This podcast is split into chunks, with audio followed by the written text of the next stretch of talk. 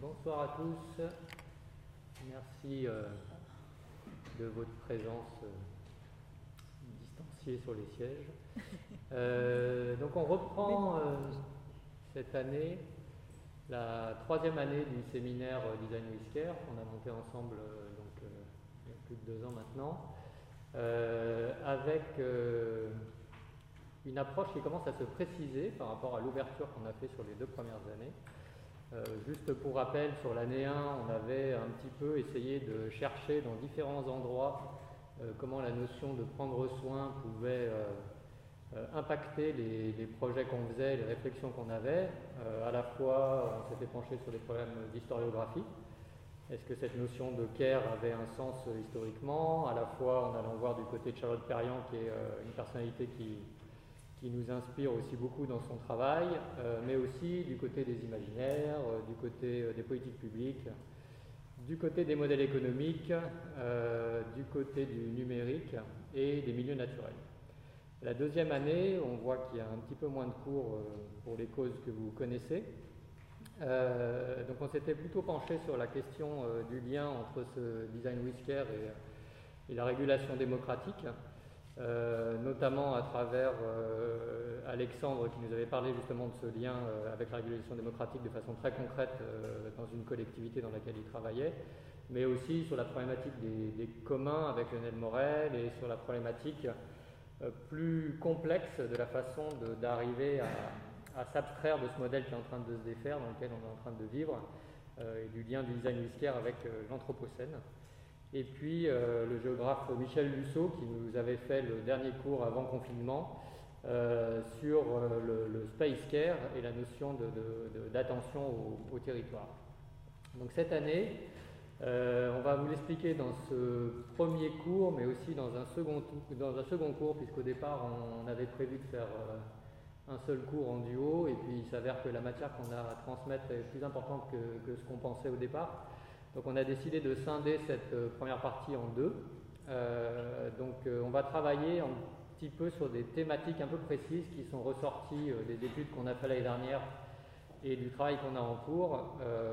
Pour l'instant, elles sont marquées de façon imprécise et elles vont, se préciser, notamment sur la question de l'hybridation et du vivant, euh, sur la question du camouflage et de la furtivité, sur la question du, détournement et de toute la partie de la, problématique du soin social, et sur la question de la maintenance et de la durabilité programmée. Euh, donc le prochain cours, il sera le 18 novembre pour ceux qui veulent le, noter, et ça sera la deuxième partie de, ce cours-là. Alors pour aujourd'hui, euh, on va séquencer notre approche sur trois, en trois étapes, trois dimensions. La première, c'est la notion de climat de soins, euh, qui est une notion qu'on a euh, développée notamment au travers d'une exposition qui a lieu actuellement euh, à Lille, dont on va vous parler. La deuxième, qui est sur les enjeux du euh, le Verstollen étant ce qu'on avait posé en toute fin de cours l'année dernière, et qui est vraiment la conceptualisation du travail qu'on est en train de faire ensemble. Et la troisième partie, euh, qui est une déclinaison de ce Verstollen qu'on a appelé ce qui ne peut nous être volé, et vous allez comprendre euh, pourquoi. Alors, climat de soins. Euh, donc, le climat de soins, cette notion, elle nous vient de plusieurs travaux. La première chose, c'est les travaux qu'on réalise ensemble. Quand je dis ensemble, c'est dans l'écosystème dans lequel on, on travaille ensemble et qu'on continue de construire, et qui sont des travaux avec une variation la plus grande possible. Quand je dis variation, c'est-à-dire qu'on est vraiment en mode d'apprentissage et de- d'expérimentation.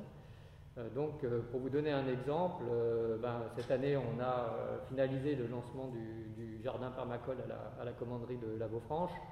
On a lancé une forêt comestible en novembre dernier avec, avec l'équipe aussi. Donc, c'est première attention sur quel est le lien avec la restauration des milieux naturels. Euh, on a lancé aussi euh, la réflexion de la plus grande partie, de la partie la plus abîmée, on va dire, de la commanderie de la Beaufranche, euh, qui était sa chapelle. Donc là, le, chantier qui a été un, très gros chantier en, construction à la fois de dossiers, mais surtout en, réalisation, va se finir là dans quelques jours, dans une semaine. Donc je pense qu'on aura des choses à vous montrer ensuite.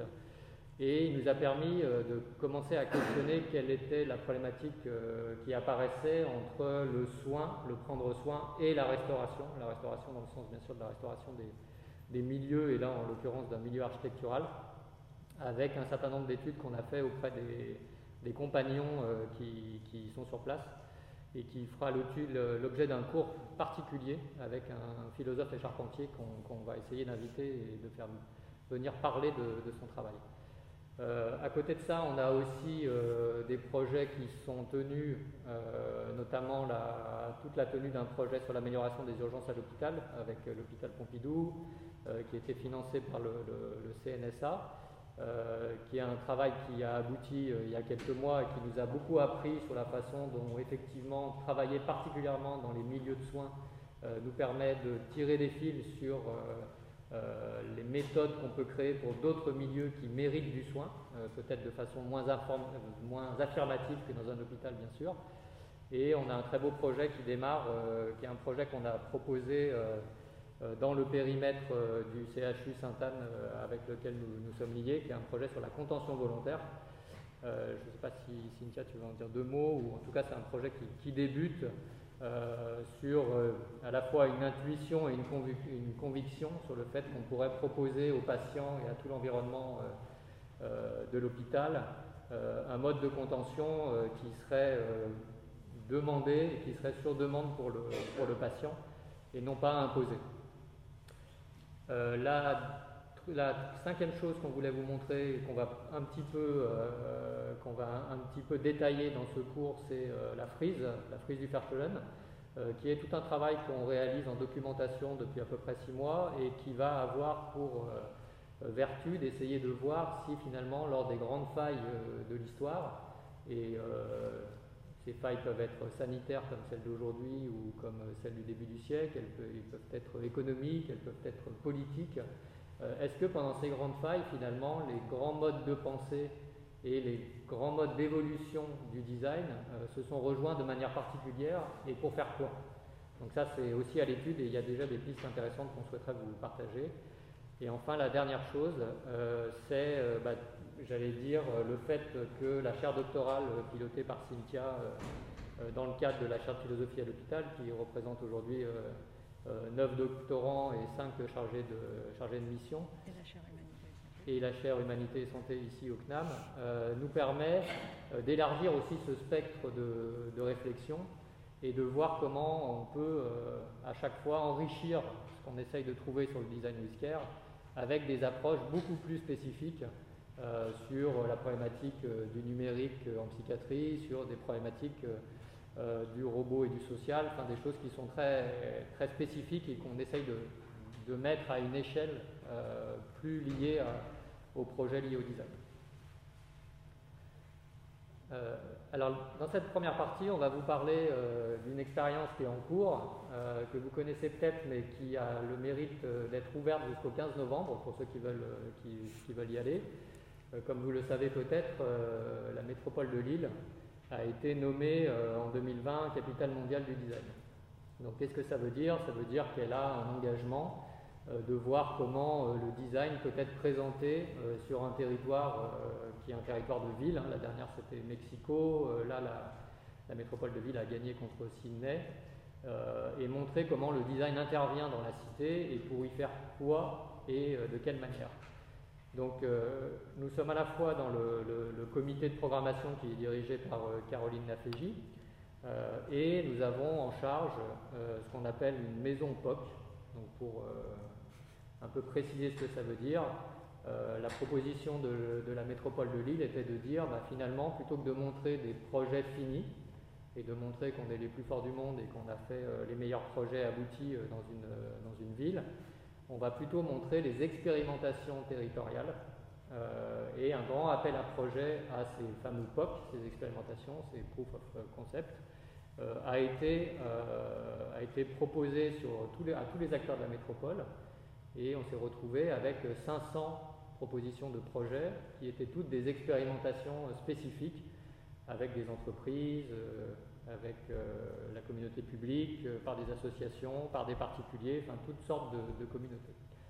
Euh, dans, ces 500, dans ces 500 propositions, nous avons choisi d'en sélectionner une cinquantaine qui nous semblait particulièrement en lien avec la notion de prendre soin qui nous intéresse, mais vous y trouverez aussi une autre maison POC par exemple sur l'économie circulaire, euh, une autre sur euh, euh, l'habitabilité, une autre sur la, ville collaborative. Donc chacun de ces maisons sont des lieux dans lesquels sont présentées des expérimentations de la métropole et permettent de se rendre compte, d'essayer de voir ce que, peut créer ce que peuvent créer ces expérimentations le premier constat qu'on a fait qui nous amène à ce, premier chapitre, c'est que finalement, si on regarde les expérimentations qu'on a sélectionnées, en soi, elles ont une diversité qui est extrême. C'est-à-dire qu'il va y avoir des tout petits projets euh, faits par euh, des acteurs euh, non professionnels et des très gros projets faits dans un cadre beaucoup plus, j'allais dire, d'organisation, soit corporate, soit publique, beaucoup plus géré, beaucoup plus maîtrisé. Bien sûr, toutes ces expérimentations ont en commun une chose, euh, c'est qu'elles intègrent le design dans l'expérimentation, c'est-à-dire le designer dans l'expérimentation. Non pas pour dessiner l'expérimentation, mais pour être un des acteurs qui va permettre que cette expérimentation ait du sens euh, pour la question qu'on a identifiée. Ça, c'est le deuxième point. Le deuxième point, c'est que tous ces projets ont, commun, ont en commun d'avoir identifié quelque chose, un endroit, un public qui leur semble demander une part de soins plus grande. Mais finalement, cette identification, elle ne fait pas forcément le projet. Donc, ce qui fait vraiment le projet global, c'est qu'en étudiant tous ces projets, on se rend compte que c'est, j'allais dire presque, euh, la façon dont tous ces projets se relient entre eux qui crée du soin. C'est-à-dire que c'est l'ensemble de ces projets qui nous a fait penser qu'on était dans une zone où il y avait un climat de soins qui naissait de ces expérimentations. Donc ça, c'est vraiment la, première euh, étude et la première intuition qu'on a eue.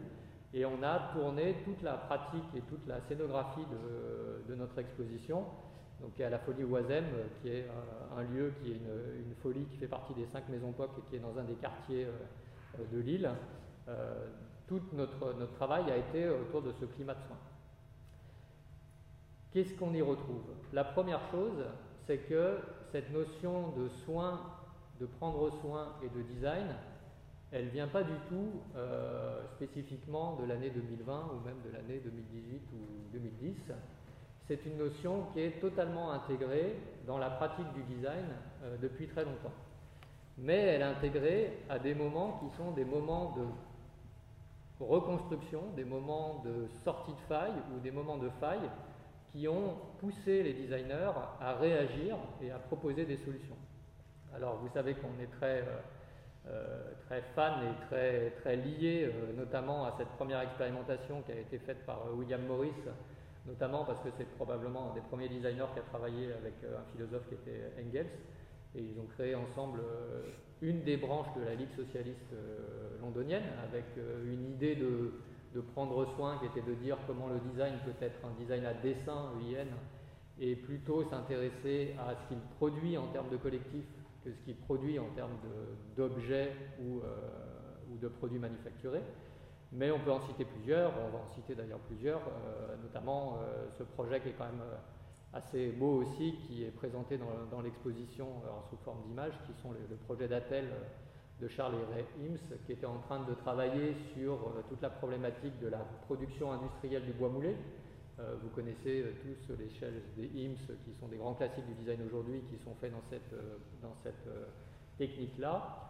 Et en 1942, ils ont commencé à développer, pour, en voyant l'afflux des blessés de guerre, à développer une, une, anatelle spécifique avec cette, cette pratique industrielle mais aussi en euh, faisant toute, une étude sur euh, l'usage qui allait avec, euh, la légèreté, la possibilité de passer des bandages dans des ajours sans que ce soit, sans qu'on soit obligé d'enlever telle, etc., etc. Et ils ont vraiment procédé par, j'allais dire, étapes qu'on voit là sur cette photo, plutôt de droite à gauche que de, gauche à droite, en partant sur des choses qui étaient au départ que des, j'allais dire, des, du bricolage avec du carton, du scotch et des tout petits bouts de bois, et en arrivant jusqu'à une pièce finie qui sera quand même produite en, plusieurs milliers d'exemplaires. Dans, cette, dans, ce climat de soins, qu'est-ce qu'on retrouve? On retrouve de façon assez séquencée, et j'allais dire on n'a pas beaucoup de projets qui sont en dehors de ces trois grandes thématiques. Donc euh, trois thématiques clés, le soin à la santé des individus, euh, le soin à la société et le soin au milieu naturel. Euh, on a choisi quelques projets qui nous intéressent par rapport à chaque thématique. dans la première thématique, donc le soin à la santé des individus, il y a ce très beau projet qui est un projet bruxellois qui s'appelle Wheel of Care, où euh, un collectif euh, de jeunes infirmiers et infirmières, euh, notamment obstétriques et notamment à domicile, a décidé de revoir toute la façon dont ils se déplaçaient, ils avaient un lien entre eux et avec leurs patients, et ils pouvaient du coup redévelopper un certain nombre d'usages, notamment à travers la façon dont ils ont dessiné leurs propres vélos qui leur servent à ce déplacement, notamment les trousses et les outils qu'il y a dans ces trousses, euh, notamment la façon de gérer euh, le planning, etc. Donc c'est assez intéressant parce que c'est un projet qui est totalement lié aux soins, mais qui va prendre un petit peu toutes les dimensions un peu classiques du design, hein, le design d'objets, le design de services, euh, le graphisme, etc. Le deuxième projet qu'on aime bien, c'est le projet de, Molly Bonnel, qui va travailler sur des vêtements. Donc là, on est plutôt dans, la partie vestimentaire euh, et va développer toute euh, une gamme de vêtements qui va être adaptée à l'expérience hospitalière. L'expérience hospitalière étant faite d'objets et de protocoles qui souvent vous obligent à porter soit des blouses particulières, soit des choses qui stigmatisent un petit peu le soin et la maladie. Donc elle va développer, il y a à la fois des chaussures, des pulls, des blouses, mais qui sont presque des vêtements du quotidien avec euh, bah, des entrées à des endroits dont on n'a pas l'habitude, euh, au niveau des coudes, euh, avec des manières de fixer tout ce, matériel médical de, manière particulière intégré dans les vêtements, etc. un autre projet dans un environnement hospitalier qui est le projet qui a été développé par le, LABA au, CHU de Sainte-Anne, au CHU de Sainte-Anne, qui est un projet qui a été d'essayer de comprendre avec les patients euh, comment pouvait être transmis une euh, cartographie de l'environnement de l'hôpital euh, qui permettrait d'imaginer qu'on pourrait circuler mieux dans et en dehors de l'hôpital, mais sans être dans une cartographie classique, c'est-à-dire que à la fois les référents couleurs, mais aussi les référents des fonctions des lieux ont été définis avec les patients euh, pour que finalement on ne soit pas dans euh, une cartographie qui nous dise euh, forcément où prendre un bus ou où acheter du pain, mais plutôt une cartographie qui dise l'attention auxquelles sont sensibles les patients qui ont, été consultés, notamment les espaces verts, notamment la partie par exemple plus silencieuse du quartier, notamment des choses qui sont finalement assez liées à, leurs propres besoins et elle a été représentée, cette carte, sous, cette forme de cet énorme disque, avec ce code couleur une légende très particulière. Et cet énorme disque se retrouve euh, ben, dans les lieux d'accueil, dans les salles d'attente, à plusieurs endroits euh, clés euh, de passage des patients. Et puis, dernier, dernier projet dans la partie plus santé, c'est le projet de rétotonie, euh, qui est un projet assez intéressant, notamment dans sa conception, puisqu'il a vraiment été fait en mode euh, expérimental, expérimentation euh, très très vite, hein, puisque vous voyez le petit bidouillage sur la partie droite, avec une chaise classique qui a été découpée, du scotch, du carton, du bois, des fils, des câbles, et une approche ergonomique très intéressante qui est venue notamment de la problématique pour certaines personnes euh, qui utilisent ce matériel, euh, d'avoir à se courber et à forcer de façon très forte lors de la, lors de, la conduite du siège. Donc là, une partie de la conduite est réalisée par le fait de pouvoir basculer avec son corps.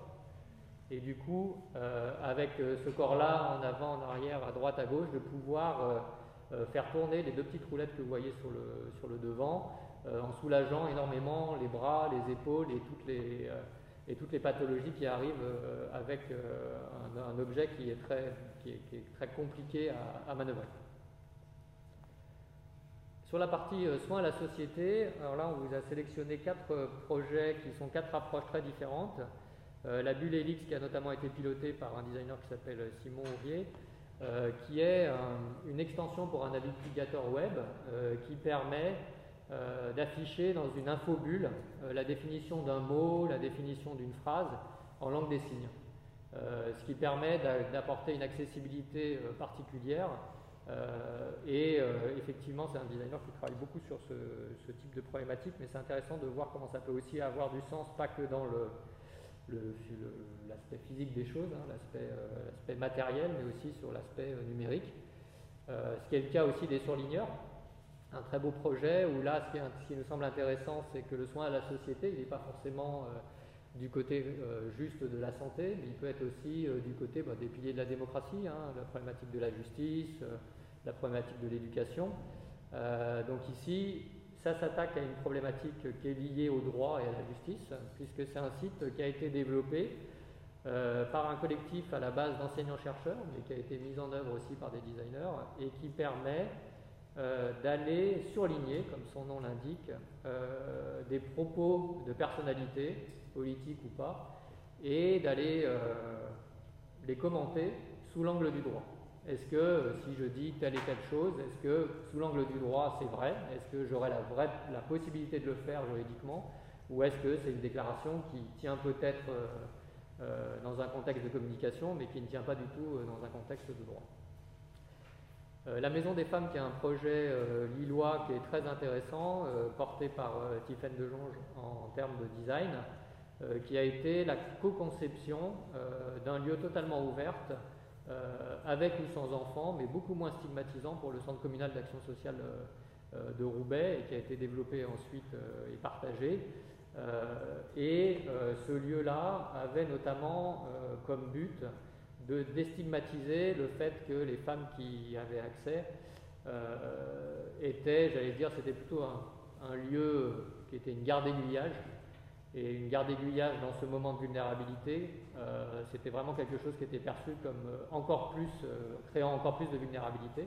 Donc de garde aiguillage, c'est devenu un lieu ouvert dans lequel on peut rester et dans lequel la stigmatisation de cet aiguillage vers d'autres solutions d'accompagnement était complètement, j'allais dire, par à la fois les usages, à la fois le design qui a été proposé et à la fois le service qui est, qui est proposé par les acteurs de ce lieu. Et dernière chose sur le la société, c'est alors là c'est de l'ordre d'une expérimentation euh, euh, qui est une expérimentation virtuelle, euh, qui, est un qui est un designer qui s'appelle Mathieu Cherubini, qui travaille beaucoup sur le système des voitures autonomes et qui propose notamment un site sur lequel il a mis en scène une scène assez classique euh, de euh, un camion autonome rencontre euh, une voiture autonome et des piétons sont en train de traverser la route. Et suivant le design que vous faites de l'algorithme, vous allez avoir un résultat totalement différent. soit le camion va se scratcher, soit le camion va aller scratcher le piéton, suivant des paramètres qui sont, on pourrait dire, assez. Ça devient extrêmement froid, c'est-à-dire quel est euh, quel est le montant euh, de, euh, des cartons et des marchandises qu'il y a dans le camion, qui est la personne qui traverse. vous pouvez choisir par exemple Donald Trump et voir ce qui, ce qui arrive. qui y a dans la voiture, quels sont les montants des assurances qu'ils ont pris, quelle est la météo, c'est-à-dire est-ce que par exemple le fait que la route est mouillée, bah, je me dis que euh, ça peut être une bonne occasion d'avoir un accident qui pourrait être perçu comme un accident euh, euh, lié à la météo. et ça pose vraiment la responsabilité de la morale et l'éthique du design de ces algorithmes, puisque là, c'est lui le designer qui a designé ces, algorithmes et les, choix qui vont, qui vont en découler. Et puis, dernière thématique, c'est le soin au milieu naturel. alors, on a un peu un running gag avec la, plante d'Élise Morin qu'on vous a déjà présentée, mais comme le travail avance, on continue de le présenter et puis on, l'a représenté dans l'exposition, euh, avec cette question euh, qui est quand même euh, particulièrement intéressante à être traitée par un designer et un créateur, comment coexister sur une terre abîmée. Et elle travaille donc au fait de développer une, une plante alerte, qui est une plante qui, dans 2000 ans, 3000 ans, 4000 ans, pourrait faire partie de l'écosystème et pourrait changer de couleur euh, sur des environnements euh, où la nocivité est avérée, euh, notamment, par exemple, elle a fait un, test dans la forêt rouge à Tchernobyl pour montrer comment la, la, plante change de couleur et comment elle pourrait être introduite dans ce type d'environnement en, mode signalétique naturel. Il y a aussi le projet, et là on est en plein dans le la collaboration avec les bactéries qu'on essaye d'apprendre aujourd'hui. Hein. Euh, donc le projet Pili de, Marie-Sara Adenis qui a travaillé justement sur un mode assez collaboratif en voyant comment euh, finalement un certain nombre de bactéries, c'est une biologiste à l'origine hein, qui a après fait des études de, design, comment un certain nombre de bactéries pouvaient peut-être euh, aider à créer, alors là en l'occurrence il s'agit de, colorants, et euh, aider à créer des micro-organismes qui seraient une alternative aux colorants pétrochimiques. Donc c'est un, des volants, et je pense que c'est un des volants qu'on va pousser dans un des cours, euh, sur le lien entre la biologie et les méthodes de design, sur la manière dont on peut trouver cette, cette, métaphysique du mélange, là, comme dirait Kotia, dans les projets qu'on peut avoir. La maison médicale, euh, alors ça c'est une thématique qu'on va développer aussi cette année, qui est sur le lien entre la, euh, nature et le soin. On a plusieurs projets qui sont en train de démarrer là-dessus. Et ça c'est un assez beau projet qui s'appelle Sensi Végétal, euh, qui, a été fait avec la maison médicale Jean 23, et où c'est des ateliers liés notamment dans, ce lieu à une interaction entre le personnel soignant, des plantes qui sont euh, des plantes pas forcément médicinales, euh, qui sont proposées à la fois pour qu'il y ait plutôt une approche sensorielle et une approche de lien avec cette nature en essayant de voir si ce lien avec cette nature produit du soin ou pas. Et puis le dernier, c'est un projet pour sensibiliser les élus au réchauffement climatique. Donc c'est à la fois des ateliers qui ont été créés, euh, mais aussi euh, des modules qui sont euh, comme des espèces de briques et chaque brique représente un volume lié à ce réchauffement et au fur et à mesure, bah, ces volumes s'empilent et représentent, j'allais dire, l'avancement de façon très concrète sur la place publique des problématiques qu'on peut avoir par rapport à, cette, à ce, réchauffement.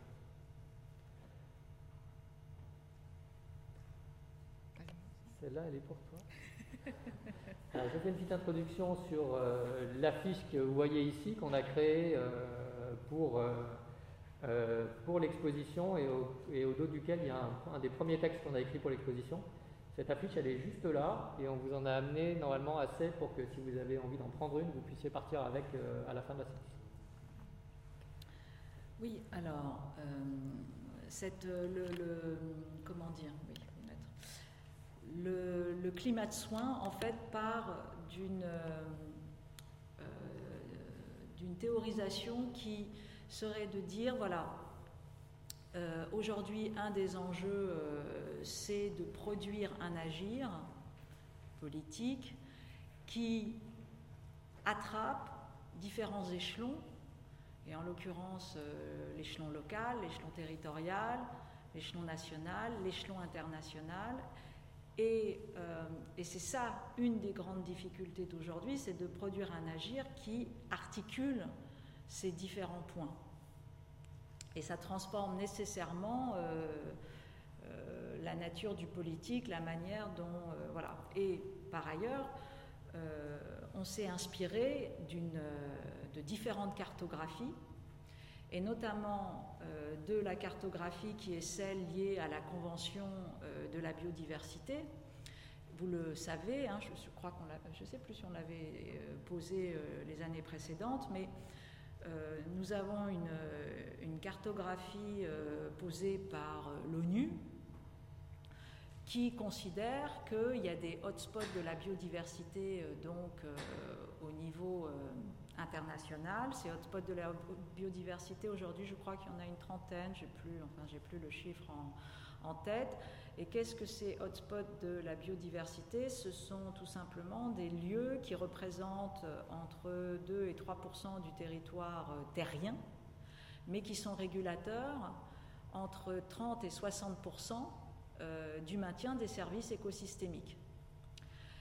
Donc ça veut dire que 2% euh, du territoire de la Terre a potentiellement euh, euh, une, valeur de régulation pour l'international qui est assez forte, notamment sur la question de la préservation des services écosystémiques qui sont, on l'a dit et, redit, et par ailleurs la transition écologique valide cela ces, services écosystémiques qui sont protecteurs du contrat social.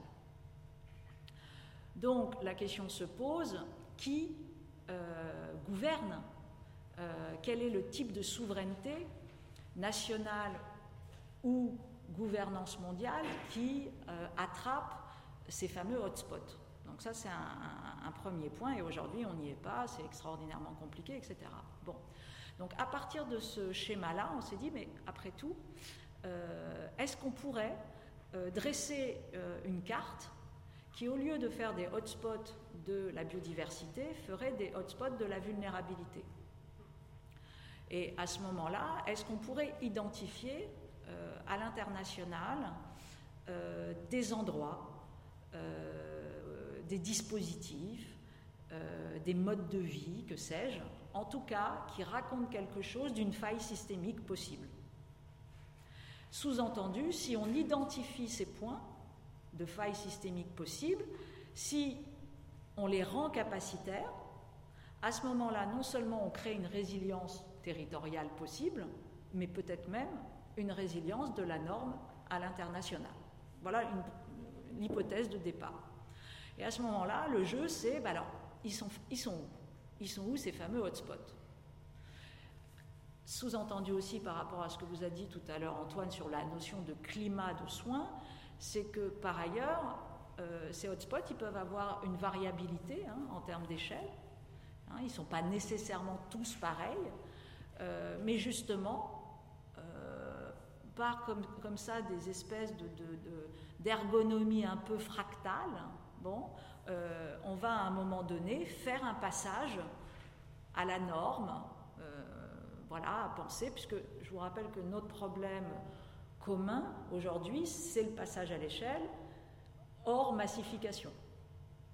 Et donc à un moment donné, voilà, on a toujours fait jusqu'à présent plutôt du passage à l'échelle avec de la standardisation, avec de la massification. Le seul souci, c'est que cette massification, cette standardisation porte des effets euh, collatéraux dommageables euh, assez forts, donc on pourrait dire des externalités négatives fortes. Donc en gros, comment on fait du passage à l'échelle avec des externalités positives et, euh, et en même temps avec un efficace qui soit malgré tout au rendez-vous de l'état social de droit, puisque c'est quand même ça qu'on essaye de faire aussi.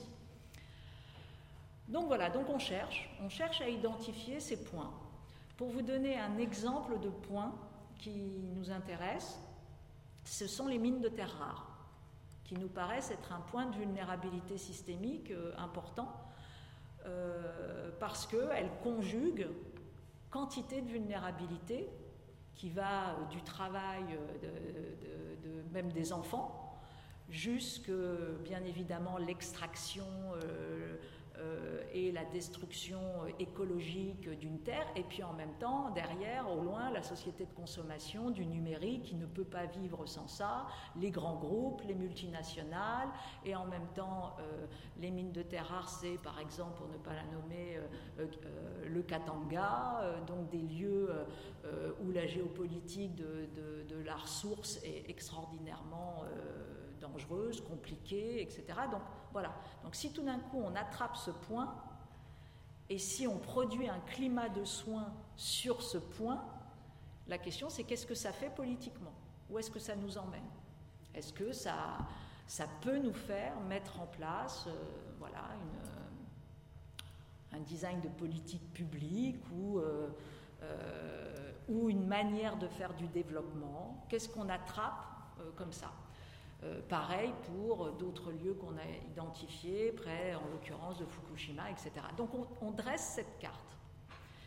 on dresse cette carte et le but, c'est à un moment donné de partager cette carte et de la partager bien évidemment avec euh, des designers, des ingénieurs, des anthropologues, des sciences humaines, des économistes de la régulation pour dire, bah, tiens, voilà, euh, ces lieux, euh, selon nous, ils nous paraissent porter un enjeu de, forme de vie et de normes de vie, pour ceux qui étaient tout à l'heure en cours avec moi, de normes de vie qui, tout d'un coup, racontent quelque chose, encore une fois, euh, de régulateurs, pas simplement pour le territoire, mais euh, pour bien évidemment l'international et plus globalement pour un écosystème des soins. Soins aux individus, soins au milieu naturel, soins éventuellement à l'édification euh, d'un état de droit ou en tout cas d'institutionnalisation de, nouveaux dispositifs nous emmenant vers ce que Amartya Sen, John Rawls, euh, euh, euh, ont pu appeler, je ne sais pas moi, des dispositifs de rationalité publique, enfin des, dispositifs en gros qui, d'empowerment capacitaire, etc. Donc voilà ce qu'on ce qu'on essaye de, faire. et puis bien évidemment, quand on dit tiens, qu'est-ce que c'est de de rendre capacitaires ces lieux, euh, bah, résultat, ça nous a amené à modifier légèrement la notion de proof of concept et d'aller vers la notion de proof of care, c'est-à-dire on ne fait pas simplement une preuve de concept, on fait une preuve de soin. Donc c'est un petit peu différent, c'est une expérimentation particulière qui va être dédiée, encore une fois, à la vérification d'une montée en capacité de de l'écosystème, des individus, etc., euh, etc.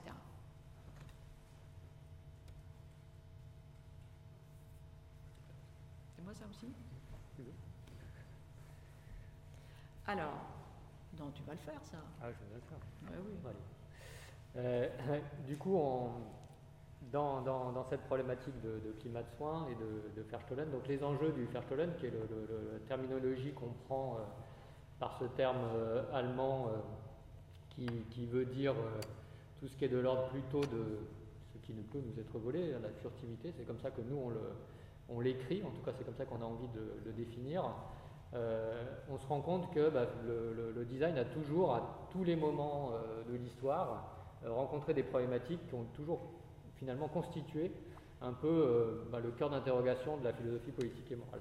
Donc là, on a quelques, quelques exemples à donner. Euh, mais par exemple, ce premier exemple euh, qui est sur l'intégration de la question des corps, euh, l'intégration de la question des corps, à la fois notre corps physique, mais aussi notre corps social, mais aussi demain le corps animal, le corps végétal, avec des travaux notamment qu'on peut, peut commencer à lire sur ce qu'on appelle un petit peu l'école de l'écophilosophie, hein, comme, comme Kochia, avec ce, très beau livre sur la, la, vie des plantes métaphysique du mélange. Euh, qui est de voir comment, bah, par exemple, aujourd'hui, on va pouvoir arriver à arrimer euh, tous ces corps de manière euh, beaucoup plus fluide pour arriver à faire en sorte qu'on n'ait pas ce qu'on va appeler après une forme de chosification de chacun, mais plutôt qu'on se réintègre dans un contexte qui est un contexte plus, plus large, qui soit aussi un univers d'une santé plus globale et qui soit aussi finalement une, propension à, designer ce mélange de, tous, ces, de tous ces corps et de ce, corpus général. Mais c'est aussi, bien sûr, ne pas décupler le, faire du penser. Donc ça, je pense qu'on aura aussi un cours particulier là-dessus. Euh, on avait parlé de ça dès le début du travail qu'on faisait ensemble.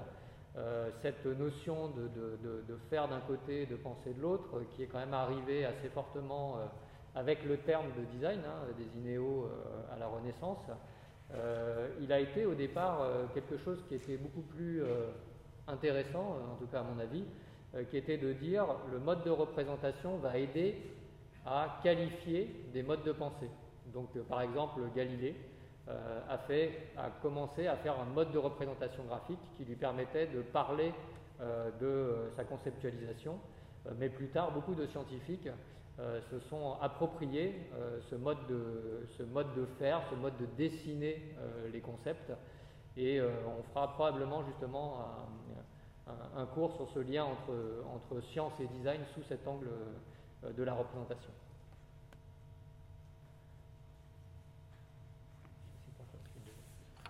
Oui, alors bon, ça, ça, vous, euh, ça, ça vous, pour ceux qui étaient là en, année 1, on avait euh, effectivement euh, rappelé hein, ces, ces, différents héritages. Donc John Dewey, la notion d'expérience qui est absolument essentielle, la notion d'extinction de cette expérience avec Benjamin, et puis les enfants, entre guillemets, les héritiers de cette notion-là de de l'extinction de l'expérience, euh, il y en a euh, multiples, jusqu'à potentiellement même euh, les, modélisations d'effondrement qui sont les nôtres aujourd'hui ou de, ou de traumatisme. Alors pour juste le, fait qui est là, qui est le, texte de Benjamin, non c'est le texte de, je sais plus, oui c'est le texte de Benjamin, hein. oui le texte de Benjamin et, et qui et qui, euh, comment dire, euh, euh, voilà, rappelle, non, c'est pas le texte de Benjamin, c'est le texte d'Agaben.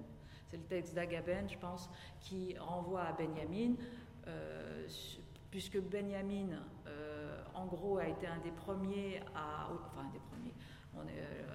vérifier que les expériences mutiques, entre guillemets, du retour de guerre, hein, qui, qui était que, en fait, une des manières de vérifier euh, qu'il y a traumatisme, euh, c'est que d'une certaine façon, la, la, capacité de faire expérience est, touchée. Euh, on n'arrive plus à, faire expérience, on n'arrive plus à, à, produire une synthèse qui fait que, tiens, le rapport au réel va produire autre chose qu'un fracas. Euh, on n'arrive plus à être résilient, si, on, si vous voulez le dire autrement. Euh, et Benjamin expliquait que c'était très typique de ceux qui avaient vécu un trauma, en l'occurrence celui de la guerre, et que alors que c'était peut-être l'événement le plus grand de ce siècle, ça produisait précisément une incapacité d'expérience, puisque après il rentrait dans le trauma qui faisait qu'il rentrait dans le mutisme, il ne pouvait rien en dire, et donc il ne pouvait rien en faire, alors même que c'était une faille, pour le coup, euh, euh, systémique, déterminante, civilisationnelle, etc. Bon. Et, et Agamben, ensuite aussi, s'est saisi de cela en disant, mais en fait, on n'est pas du tout dans... En fait, ce qui est terrible aujourd'hui, c'est qu'il n'y a pas besoin de vivre une guerre pour avoir une expérience traumatique. C'est quand même ça qui est assez terrible. Et que, euh, en fait, il y a de plus en plus des extinctions d'expériences qui arrivent par d'autres manières, et notamment par la conduite, on pourrait dire, de, réification euh, qui sont imposées par les mécanismes de réification qui sont imposés dans nos sociétés et qui font que, en gros, métro, boulot, dodo, boum, boum, boum, boum, boum, chosification, etc. À la fin, vous savez plus faire expérience. Vous êtes lessivé, euh, voilà, il y a...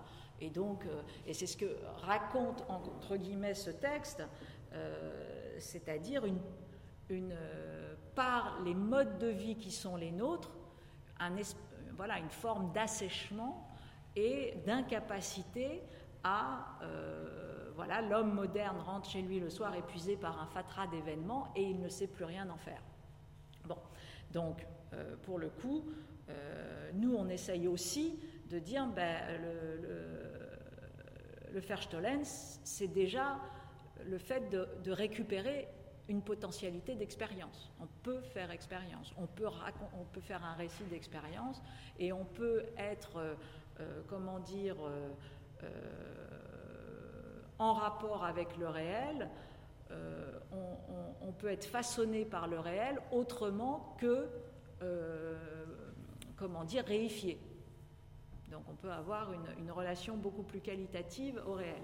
Et là aussi, ça renvoie, et on, voit notre camarade Stigler qui nous a euh, qui nous a euh, quittés trop tôt, mais pareil, les héritages de, tous ces enjeux du, du, Verstollen, bah, ça renvoie au, bien évidemment à la dialectique qu'il peut y avoir entre technique, progrès, science, bien évidemment ce qui s'est joué de Heidegger à Stigler comme critique du progrès, comme euh, nécessité d'avoir une fonction critique de la technique, non pas du tout pour produire une technophobie, hein, mais au contraire pour euh, produire, comme disait Simondon, une, culture technique qui soit justement euh, capable de se mettre aussi à distance euh, d'elle-même. Bon, il, y a la, question bien sûr de la soutenabilité et puis des modes d'effondrement avec Diamond. On l'avait dit déjà, il y a la question de tiens, j'allais faire un joli lapsus, j'allais dire l'engagement de l'objet, mais de fait, c'est quand même ça, c'est en, quoi les objets aujourd'hui euh, nous aident à édifier un monde commun, euh, produisent, nous aident aussi à produire une subjectivité, alors même que nous avons aujourd'hui des objets qui, euh, par l'obsolescence, par bon, n'ont plus de fonction stabilisatrice. Voilà. Donc ça, c'est très arendtien. Donc euh, on voit ça aussi, chez Anders, hein, qui parle de, de, la, de, la, de la vérité honnête de l'objet, de la sincérité de l'objet, en gros. Donc c'est pas qu'un problème de, c'est un problème bien sûr d'utilité, c'est un problème de non-obsolescence euh, programmée, c'est un problème de soutenabilité de cet objet, euh, des externalités. Voilà, en gros, comment comment un objet a un engagement, si j'ose dire, comment on produit dans l'objet un engagement de stabilisation du monde et par ailleurs euh, qui me donne moi le sentiment d'avoir un sujet digne de ce nom. Donc fatalement, je ne produis pas n'importe quel type d'objet. Hein. donc il y a une espèce de dialectique aussi, euh, et Dieu sait si en psychanalyse on connaît euh, la clinique des objets qui est absolument aussi constitutive de la subjectivité d'un être. Euh, donc voilà, donc, petit rappel que tous ces, tous ces enjeux-là, c'est à partir de là qu'on va, dans la troisième partie, essayer de dire, bah, tiens, c'est quoi cette charte du Verstollen, encore une fois, qui se nourrit bah, de, ces différents, euh, penseurs, que ce soit Simondon, que ce soit Morton aujourd'hui jusqu'à la notion de l'hyperobjet, euh, bien sûr euh, que ce soit la notion de négociation à poser. Qu'est-ce que c'est Voilà. Donc là maintenant, on, essaye de, de, poser comme une sorte de manifeste qui pourrait être aussi mise en partage, encore une fois, comme la charte du Baos a été mise en partage, comme la charte d'Athènes a été mise en partage, euh, comme plus près de nous la charte d'Alborg, etc. Quel type de nouvelle charte on peut amener et qui peut être saisie de façon urbanistique, mais aussi de façon euh, architecturale ou de façon philosophique pour penser ce grand continuum des soins? Donc par rapport à ça, vous voyez que dans le. Je trouve qu'on est, on est pile poil au lien d'une forme de complexité qu'on essaye de, tisser, euh, puisque euh, quand on voit par exemple tout ce qui a été produit sur la notion d'expérience, quand on voit, euh, j'allais dire, la mode qu'il y a aujourd'hui autour du design d'expérience, moi ça me frappe à quel point finalement il y a une espèce de, monde qui se tourne le dos, c'est-à-dire qu'on on fait du, design d'expérience avec une légèreté absolue. Euh, alors que euh, bah, depuis quand même un certain nombre de décennies, il y a des, penseurs qui essayent de, euh, mettre en place un, travail de, pensée sur cette problématique qui, plutôt que de nous faire dire qu'il ne faut pas faire de design d'expérience, nous fait dire qu'il y a de quoi enrichir des cahiers des charges de façon assez magistrale en s'inspirant à des moments un peu critiques de l'histoire euh, de ces grands mouvements de pensée. Et je pense que c'est vraiment là le, cœur de la bascule qu'on essaye d'avoir en termes euh, de, pratique du design. C'est-à-dire, euh, chaque, chaque, moment de pensée peut être une, qualité d'enrichissement d'un cahier des charges qu'il faut arriver à amener parce que le design n'en sera que, meilleur dans sa, production ou dans, sa non-production. Donc sur ce, qui ne peut nous être volé, bien sûr, bah, on cherche quand même une réponse à un monde qui est, très instable, qu'on vit tous, euh, qui pour l'instant est très impropre durable, hein, le sait, hein, on n'est pas du tout dans un, dans un monde où on, a la, conviction de la durabilité. Et puis euh, face à autre chose qui sont euh, le contrôle, l'isolement, euh, face probablement aussi au ressentiment qu'on peut ressentir par rapport à, soit nos voisins ou, les services publics dans lesquels on, doit vivre ces contraintes.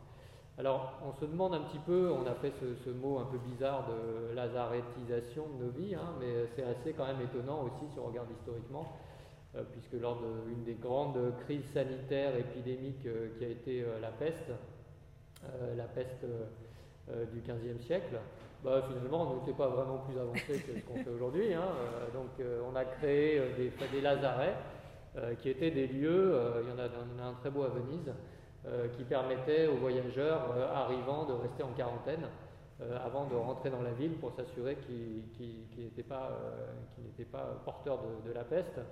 Euh, à ce même moment, il y avait des billets de santé hein, qui nous permettaient de, sortir de ce confinement ou de ne pas sortir, d'aller d'une ville à l'autre, etc. Donc ça, je ne vous fais pas non plus le dessin.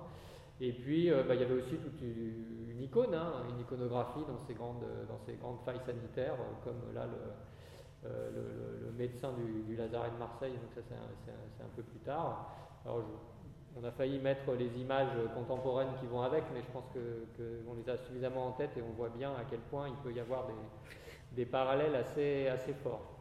Donc cette lazaretisation, ben, il faut pouvoir peut-être euh, y répondre.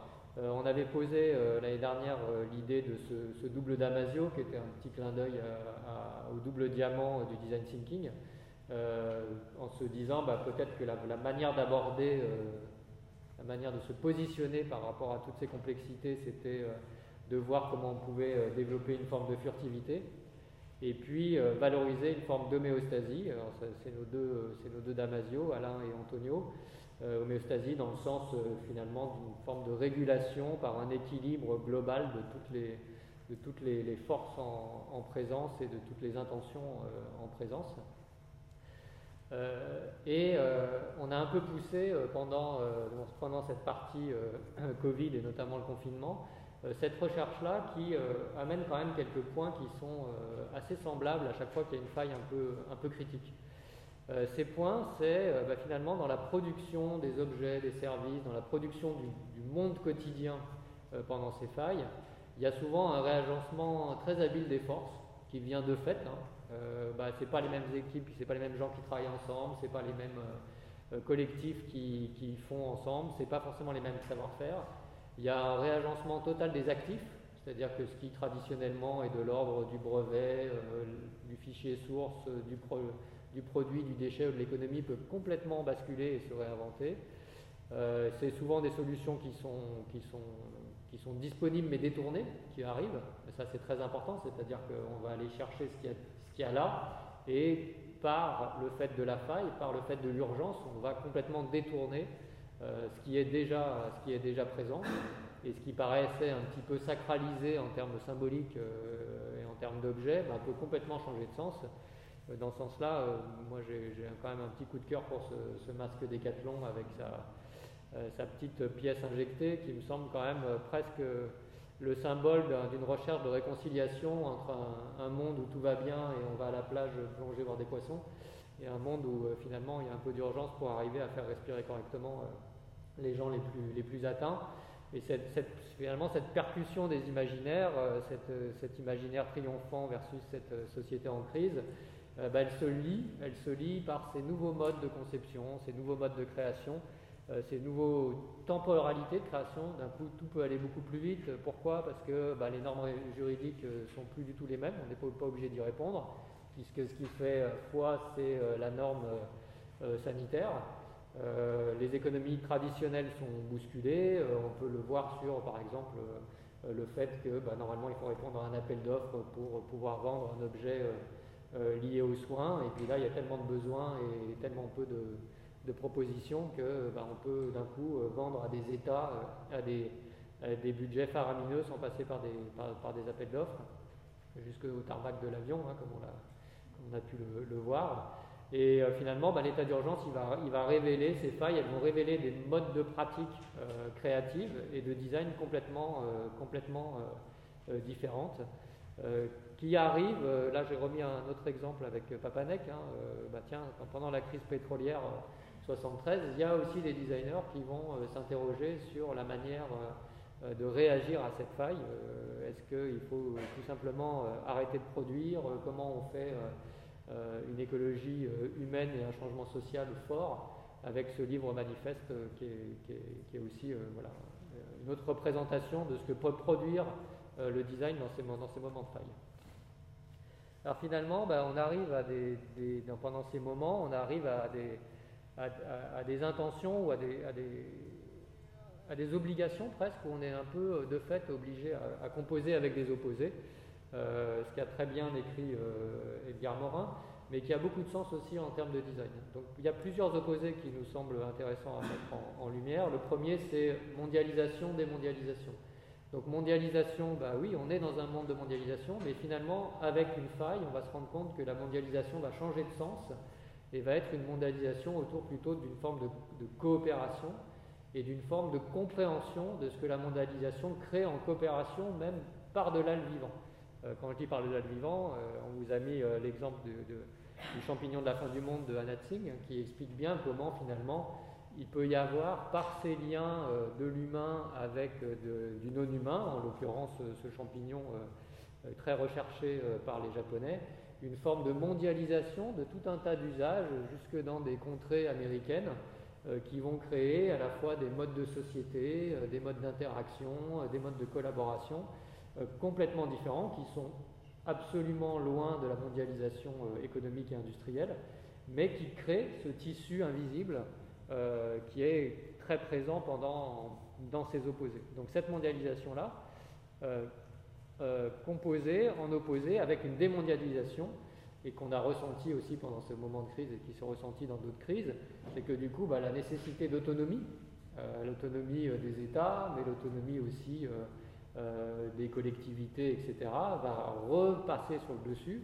et va un peu crier euh, le besoin de démondialisation, puisqu'on se rend compte que si on n'a pas euh, euh, accès à tel et tel produit de première nécessité, on se retrouve dans une situation mondialisée qui va à l'encontre de nos besoins.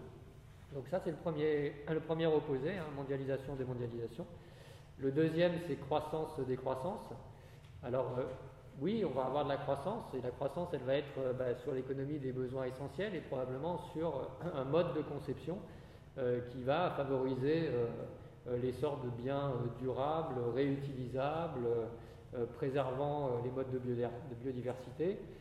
Il y a un très beau travail qui a été présenté en 2020 par Thomas Lomé, qui est une espèce d'open structure qui permet, avec un espèce de système de Lego géant, à la fois des matériaux, des systèmes électriques, etc., de construire un petit peu ben, tout ce dont on a besoin de base.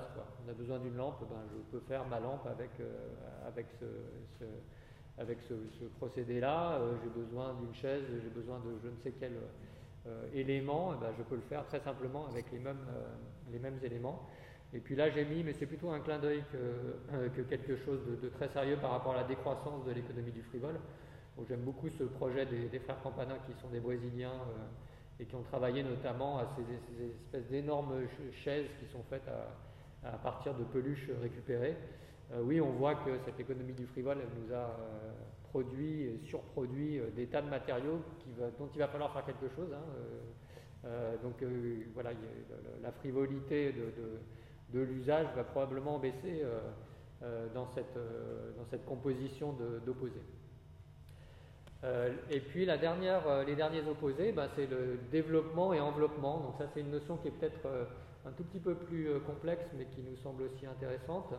Bah, le développement, c'est la diffusion de tout ce qui va être lié bah, à la problématique, euh, alors on prêche pour notre paroisse, hein, mais toute la, problématique liée au prendre soin, euh, donc euh, aux soins, aux liens sociaux, aux soins à la santé, aux soins aux formes de liberté, aux droits fondamentaux, aux piliers de la démocratie, aux vivants. là, on vous a mis comme exemple le travail qui s'appelle Prélettre d'Eloïsa Pérez, qui est en fait un, un, dispositif typographique qui permet, dès la maternelle, de commencer à s'approprier la notion de typographie et d'écriture euh, par un mode de construction euh, de formes préalables, donc ces fameuses prélettres, euh, qui sont à la fois ludiques, qui sont à la fois permettent de rentrer dans ce mode de compréhension de la construction de la typographie. Un travail qui a été fait en, direct dans des, classes avec, avec des élèves par la, par la designer. Et puis un projet qui, pour nous, est aujourd'hui un petit peu un projet exemplaire presque en termes d'image, c'est-à-dire en termes de symbolique, etc., euh, qui est un, projet de Sonam Wangchuk, euh, qui est un ingénieur euh, à l'origine et qui a travaillé sur cette question assez clé, qui était de savoir comment on pouvait stocker de l'eau dans des régions sèches qui avaient des hivers très froids. Donc il a proposé euh, cette espèce de tour, donc qui est en fait une tige en acier, assez simple mais euh, assez, euh, assez importante, qui laisse pendant l'hiver dégouliner un filet d'eau. Et ce filet d'eau va faire cette espèce de grande stalagmite, c'est-à-dire va, va, va, concaténer dans une forme de gros, de gros pain de glace géant, une espèce de montagne de glace, euh, donc il explique très bien pourquoi il a pensé à ça et notamment euh, pourquoi il a voulu obtenir une forme la plus conique possible, qui était celle qui résistait le mieux euh, et qui avait le plus d'ombre par rapport à la masse produite de glace. Ce qui est assez intéressant, c'est que lors des, premiers usages, bah, les habitants, là je crois que c'est au Ladakh, les habitants se sont emparés de ce, de ce principe et l'ont utilisé dès la fin de l'hiver pour, pour aller pouvoir mettre de l'eau euh, de l'eau sur leur culture. Et puis ils se sont tellement appropriés que, comme vous le voyez sur la photo, il y a un petit, un petit bar qui a été créé à l'intérieur, comme dans un espèce d'igloo. Euh, et dans ce petit bar, bah, finalement, cet igloo, ce, petit café, ce petit café caché, bah, les gens qui venaient utiliser la glace à partir du moment où ils en avaient le besoin, euh, prenait euh, une collation, un petit café, un thé, etc. Et l'argent euh, qui est récolté sert à financer les anciens du village d'à côté pour leur pèlerinage. Donc il y a quelque chose dans ce projet qui est quand même assez... il y a quelque chose de très majestueux à la fois en termes de, formalisation complètement spontanée, c'est le dessin IN qui l'emporte, et pourtant le dessin IN devient euh, extrêmement frappant et extrêmement euh, euh, mémorable.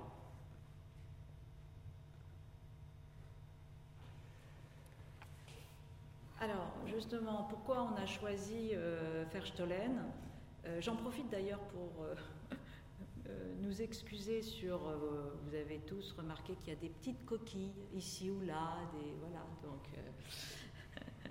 donc, euh, pardon pour les, comment dire, les accords, les trucs qui manquent, etc.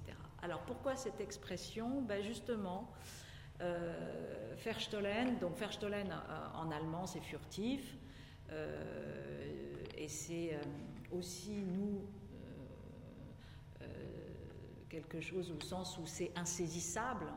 Bon, euh, mais l'idée, c'était ça, c'était de, quand on dit ce qui ne peut nous être volé, euh, ben, c'est précisément d'abord déjà de lancer euh, une adresse à toutes les dynamiques et toutes les pulsions d'extraction, de prédation, de spoliation, d'expulsion qui existent aujourd'hui et qui sont constitutives de nos économies.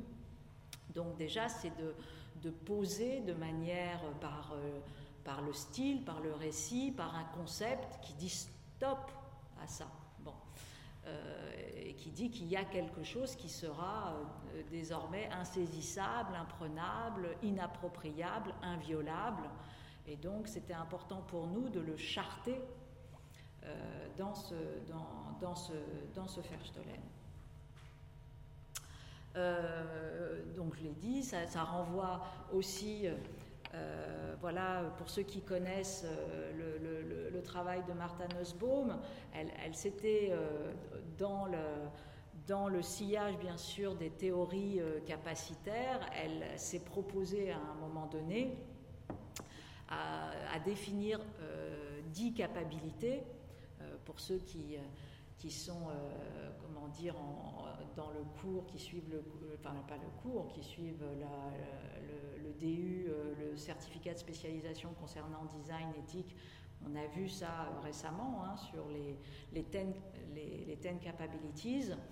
Et dans ces ten capabilities, pour ceux qui ne les ont pas tout à fait en tête, euh, il y a tout ce qui renvoie effectivement à... Euh, alors l'enjeu c'est quoi? C'est que Nussbaum définit les dix capacités humaines primordiales de protection, d'individuation humaine et plus globalement de, comment les politiques publiques doivent protéger ces capacités humaines. Hein. donc en gros, qu'est-ce qui édifie euh, euh, une, société? Euh, Quel est le travail de fond d'un gouvernement démocratique, etc., c'est d'assurer les conditions objectives de ces ten capabilities.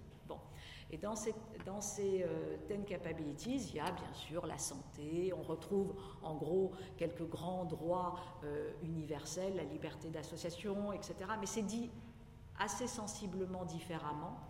Euh, donc, par exemple, le droit d'avoir des dépendances choisies, le droit de, d'avoir, de, définir un certain type de, loyauté, euh, de prendre soin, d'avoir le droit de prendre soin de certaines choses, etc.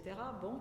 Et puis il y a la question du jeu, il y a la question de, l'humour, du lien euh, au vivant, etc.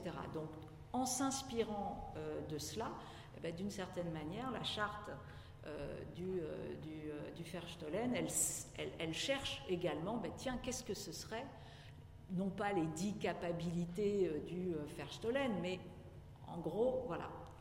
Et euh, en somme, nous, euh, on sait que, parce qu'on ne l'a pas encore, hein, cette charte, mais on sait que ce qu'on va aller chercher. On va aller chercher euh, le fait que bah, ce qui ne peut pas nous être volé, c'est l'accès à la sublimation et à la possibilité d'inventer des nouvelles voies de symbolisation. Donc ça, c'est très clair. Donc, au sens freudien du terme qui pose que la culture et le premier, euh, la première grande force de sublimation des instincts, c'est dans, dans la civilisation. Eh ben, de toute façon, on sait que, boum, euh, dans ces voies culturelles, dans ces voies de l'éducation, dans ces voies du soin, on a quelque chose là qui est de la préservation des forces de sublimation et qui nous paraissent importantes de, préserver, de saisir et, et, de, voir comment design et philosophie viennent protéger cela. Ça, donc à voir comment. Euh, l'accès euh, aussi, euh, voilà, au fait que bah, ne peut pas nous être volé systématiquement, confisqué l'espace public, et donc il y a la préservation d'un inappropriable. Ça, c'est des, voilà, c'est des choses qu'on connaît assez bien maintenant avec tous les mouvements Occupy, hein, tous les mouvements même des, des, des ZAD, qui sont aussi des mouvements de, de réappropriation Nuit debout dans un autre genre, qui sont des mouvements de réappropriation de l'espace civil euh, et, qui nous paraissent là aussi euh, tout, à fait, euh, tout à fait importants. Un point aussi de capacité humaine qui nous paraît trop peu investi, c'est-à-dire c'est très investi de manière communicationnelle, ça on l'entend à tout va, mais en fait pour tout d'un coup avoir une structure viable de euh, la possibilité tout au long de la vie d'apprendre et d'œuvrer.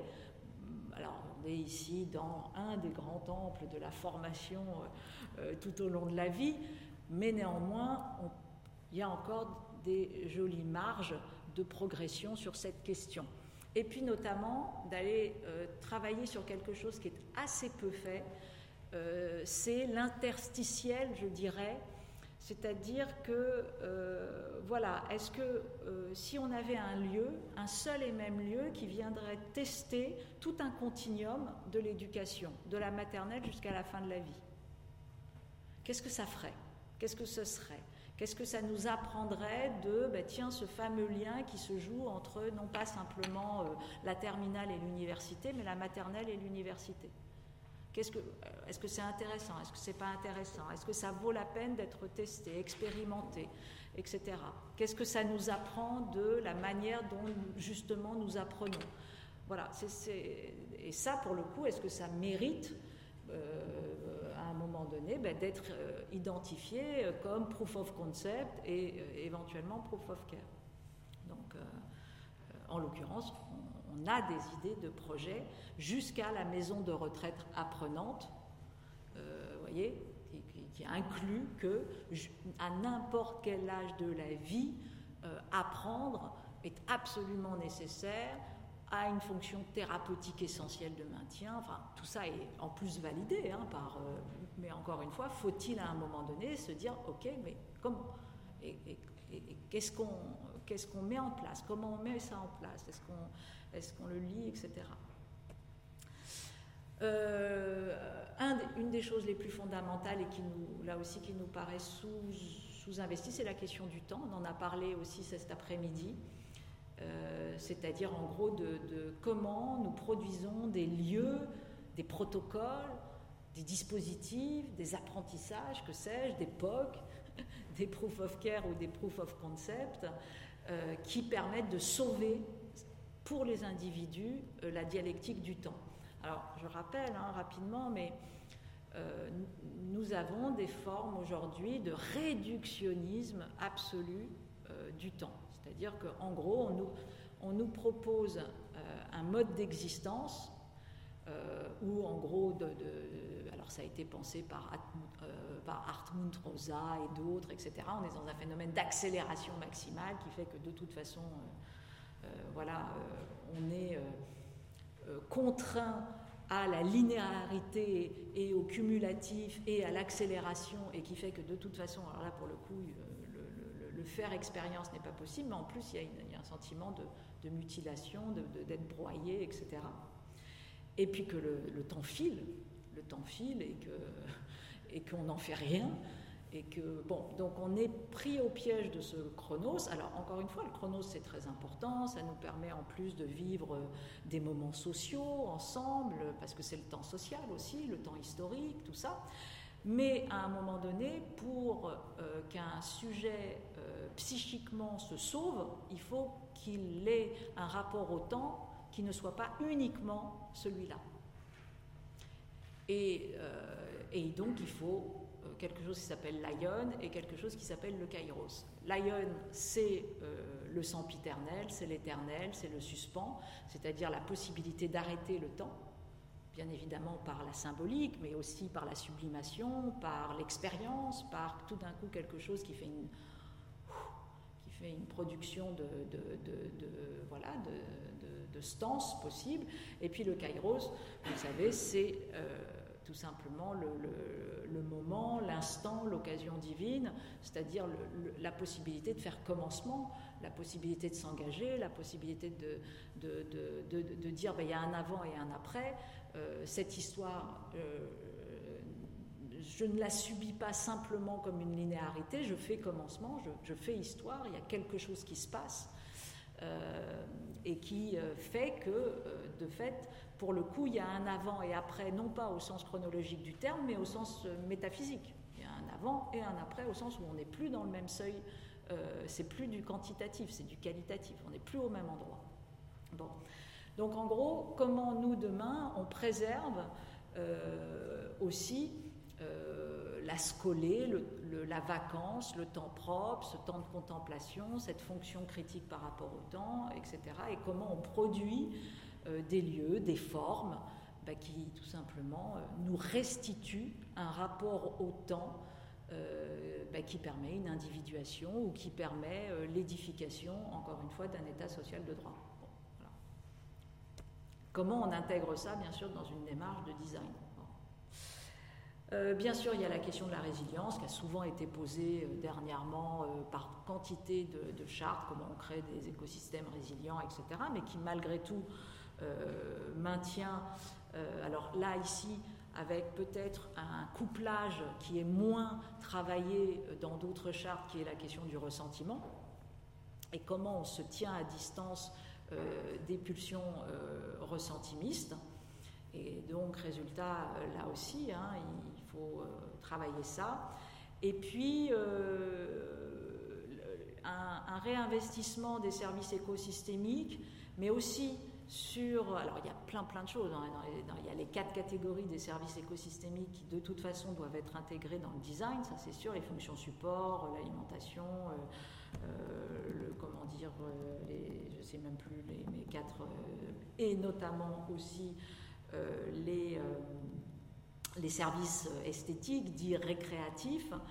Mais voilà, en gros, qu'est-ce que ça veut dire dans, dans le design, à un moment donné, ce qui va nous intéresser, c'est pas telle ou telle, euh, je sais pas, matière, mur, etc. C'est comment on préserve l'accès à une vue, comment on préserve l'accès à la lumière, comment on préserve l'action au silence, l'accès au silence, etc. C'est-à-dire d'avoir une approche un peu, euh, différente sur euh, des, biens publics, après tout, qui sont aussi des biens esthétiques et qui sont aussi euh, des, biens qui nous permettent euh, une qualité de subjectivation, mais qui de fait aussi produisent un certain type de forme pour permettre euh, le rapport, encore une fois, à, à cela. Et puis aussi, bah, pas que le côté, parce que ça c'est le côté positif de tout ce que ça peut nous emmener, mais aussi qu'est-ce que, que ça sollicite de nous. Euh, quel impératif de responsabilité Où est-ce euh, où est-ce qu'on va situer l'engagement des différentes parties prenantes euh, dans toute cette histoire le, voilà, le fait que bah, demain, nos expériences de design, dans ce prendre soin, eh ben, il y a le prendre, hein, il y a quand même quelque chose de très actif, de très impliquant. Et ça, comment on, le, comment on le pose? Comment on le pose aussi pour pas que ce soit ressenti comme une contrainte euh, normative trop forte? Et puis en même temps, euh, voilà, euh, comment on essaye de, de, créer un faire expérience qui à un moment donné valorise ce lien, considère que la solidarité fait partie de la construction de l'objet, enfin bref, qu'il y a quelque chose à, à, travailler aussi autour de ces points. De façon très pratico-pratique, euh, le Verstollen, à un moment donné, ça va être aussi euh, la question de, et au fait le numérique dans tout ça, ou comment.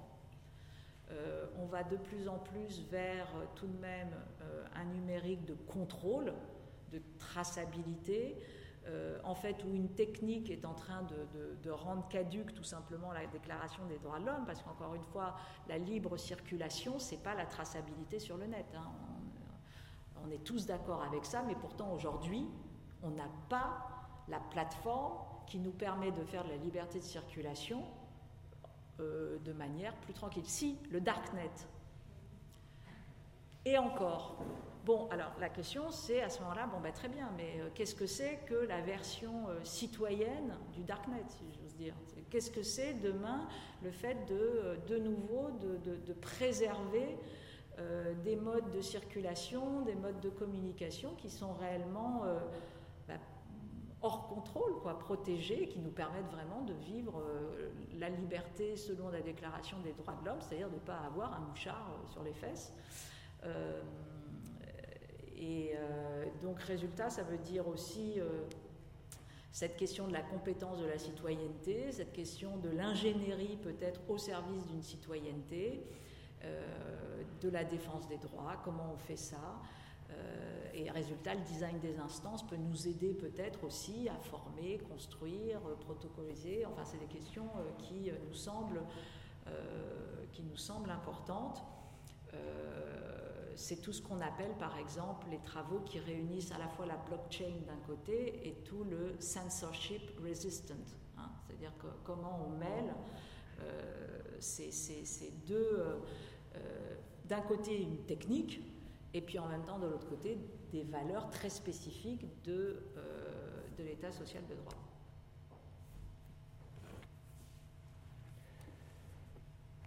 Donc, la façon dont on, va procéder, c'est sur la frise dont on a parlé tout à l'heure. donc ça c'est l'état de la frise tel, que vous pouvez la, découvrir dans, dans, l'exposition. Hein. Donc il faut imaginer ça faisant 3 mètres de haut et sur 5 mètres, 6 mètres de, large. Avec qui est une frise qui est à la fois chronologique et qui est à la fois systémique dans les liens entre les grands moments du design et, les grands moments de la pensée philosophique et politique. Euh, les choix des iconographies ont été euh, assez largement inspirés de, des grandes fresques sociales de Perriand, c'est-à-dire qu'on n'a pas voulu forcément mettre des références, on n'a pas voulu forcément mettre les photos des objets, mais plutôt des photos des situations, euh, ce qui est un peu différent. Les situations des designers en situation ou des objets en situation, enfin essayer de trouver comment cela pouvait plutôt raconter l'événement que la production euh, qui était faite à ce, moment-là. Euh, ensuite, euh, dans l'exposition, on a mis dans des, dans des, parties verticales justement ce qui nous, nous semblait les failles les plus importantes à mettre sur ces 150 ans. Et surtout, on a demandé au public de faire de même, c'est-à-dire de dire, bah, vous, nous, on a mis, on a mis 2008, euh, on a mis 73, euh, on a mis, et puis vous, à, quoi pensez-vous et qu'est-ce qui, pour vous, fait faille et fait aussi réinvention? Qu'est-ce qui, à un moment, vous a permis d'avoir ce, sentiment, euh, cette, espèce de retournement sur ce qui ne peut vous être volé? Donc il y a beaucoup de choses qui se sont réenrichies. Et finalement, bah, là c'est une illustration, mais on vous en montrera plus quand l'exposition sera finie parce qu'on aura vraiment l'ensemble des choses. Donc ce que ça illustre, c'est que bah, dans cette manière de se réinventer, dans la manière qu'on peut avoir de, renverser euh, l'hypercontrainte, on va chacun euh, avoir un cheminement qui nous est particulier. C'est là qu'on va avoir chacun une sensibilité aux histoires, aux modes de design, aux, concepts philosophiques qui nous est particulier et que ce chemin, euh, c'est celui qui va nous permettre à chacun euh, de réfléchir, de créer, de concevoir euh, dans un présent élargi, c'est-à-dire en n'étant pas sur la, réaction abrupte à ce qui se passe là à l'instant T, mais sur un mode de, pensée et de création qui s'inscrirait dans une histoire, dans une forme d'énergie, dans une forme de parcours, dans une forme de chemin, constitué par ces connaissances, constitué par ces environnements symboliques et esthétiques. Euh, donc là, on en est, euh, on en est à cette, euh, à cette partie-là. Voilà pour aujourd'hui, donc ça nous laisse un petit peu de temps pour, pour les questions. Donc on se rappelle hein, que le mercredi 18, on aura la suite. Donc dans la suite, on va vraiment vous développer un petit peu les thématiques qui sont ressorties de cette grande frise. Euh, donc par exemple, ces thématiques, ce sera, elles vont illustrer ce qui ne peut nous être volé. On a une thématique sur la, stimulation de la démocratie, on a une thématique sur euh, le fait d'assumer des communs négatifs, euh, on a une thématique sur la, sobriété, une thématique sur la liberté d'être radical, qui est une thématique assez importante qui ressort de, tout ça. Donc pour l'instant, on a quasiment une, quinzaine de thématiques, donc on les abordera peut-être pas toutes, mais on essaiera de vous montrer un petit peu dans quel, environnement se situe ce, qui ne peut être volé. Et puis euh, de commencer à vous dire ben, sur chaque thématique quels sont les chercheurs euh, qu'on va solliciter euh, pour que vous puissiez suivre tout au, tout au long de cette troisième année l'évolution de notre design Whisker. Merci à tous en tout cas, et si vous avez des questions, avec plaisir.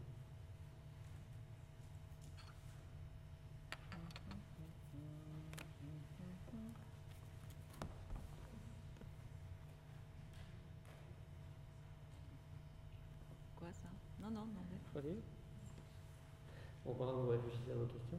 Euh, il y a deux conférences qui vont, qui vont avoir lieu là prochainement si ça vous intéresse. Donc le samedi, on sera à Lille avec la philosophe euh, Fabienne Brugère pour parler design, éthique et soins. Et Fabienne a notamment beaucoup travaillé, c'est assez intéressant de voir comment elle a pu le faire, sur une exposition qui s'appelle Les usages du monde, qui est présente dans le cadre de la capitale mondiale du design qui est un petit peu une approche euh, qui est dans le champ du travail qu'on peut faire, euh, bien sûr, mais qui est avec une approche qui est plus liée à l'architecture, avec les nouveaux modes d'architecture, etc. Il y, a vraiment des projets très, intéressants. Je vous incite à aller voir cette euh, exposition. Et puis il y aura une table ronde qui sera en ligne sur la, thématique du design et de la solidarité, qui est une mémoire d'après-crise. Donc ça c'est mercredi 21. Et ce sera, euh, ce sera à 15h et c'est sur le site, de la, le site de, la capitale mondiale du design qui s'appelle Design is Capital. Toujours pas de questions Voilou, voilou. Est-ce qu'il y a des questions des remarques ou, euh, ou rien du tout? On va faire un petit épisode de publicité, vous réfléchissez à vos questions. Alors euh, euh, là, la communauté Design Whisker autour du séminaire, autour de tous les projets qui, qui, se font, est en train d'énormément s'agrandir, ce qui est absolument génial par rapport à tout ce qu'on a apporté et tout ce qu'on veut faire. donc vous faites partie de cette communauté, puisque là vous êtes là ce soir. Euh, mais si euh, d'une manière ou d'une autre euh, vous avez envie de participer, d'amener ou de faire, de faire valoir un projet sur lequel vous travaillez, n'hésitez pas. Vous pouvez écrire à Diana, Diana, qui est ici, qui s'occupe voilà, de, l'organisation de, tout ça et qui pourra vous aiguiller vers les bonnes personnes au bon endroit dans, cet écosystème qui s'agrandit. Et puis de même, on pourra vous aiguiller des gens euh, vers vos, travaux ou vos, demandes quand, quand on le pourra.